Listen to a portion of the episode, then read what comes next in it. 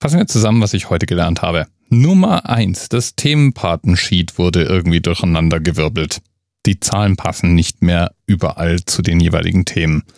Ich muss also ein bisschen genauer drauf achten und darf nicht mehr blind darauf vertrauen, dass die Zahl schon stimmen wird als Themenanker. Nummer zwei: Im Radsport gibt es sogenannte Klassiker. Also Eintagesrennen, die enorm viel Tradition haben und die deswegen praktisch jeder kennt. Da gibt es sehr, sehr unterschiedliche. Also es gibt welche, die den Berg raufführen, den Berg runterführen, über wilde Strecken gehen, besonders lang sind, besonders unwirtlich sind. Geschützt ist der Begriff des Klassikers zwar nicht, aber es gibt dann schon anscheinend so ein paar Eigenschaften. Zum Beispiel kann man nicht Klassiker werden, wenn man nicht wirklich schon oft ausgetragen wurde. Zum Zweiten sind die meisten Klassiker irgendwann vor dem Ersten Weltkrieg gestartet. Das heißt, die sind schon eine Weile lang da. Eben zum Teil über 100 Jahre alt.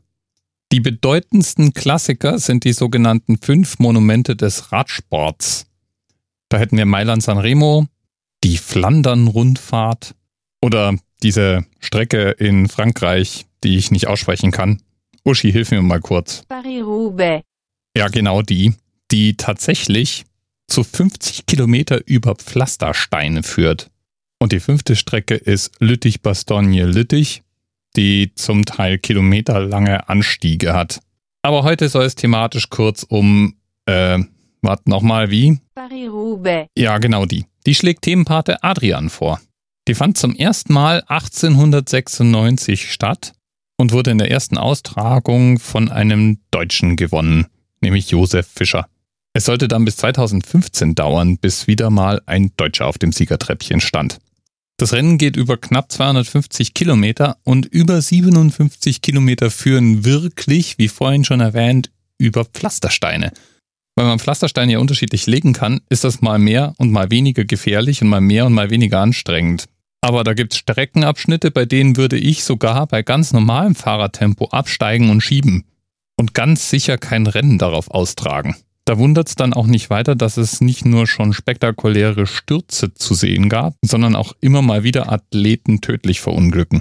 Wahrscheinlich auch deswegen gilt dieses Rennen als eines der heroischsten überhaupt. Mancher Sportjournalist hat sich schon zu der Aussage verstiegen, dass es dieses Rennen wäre, das dem Radsport seinen Heldenruf eingebracht hat. Ein Ruf, der mir jetzt als Nicht-Radsportler gar nicht so bewusst gewesen wäre. Ignorant halt mal wieder. Wer das Rennen jedenfalls gewinnt, der darf einen spektakulär genialen und einzigartigen Preis mit nach Hause nehmen. Nämlich einen Pflasterstein.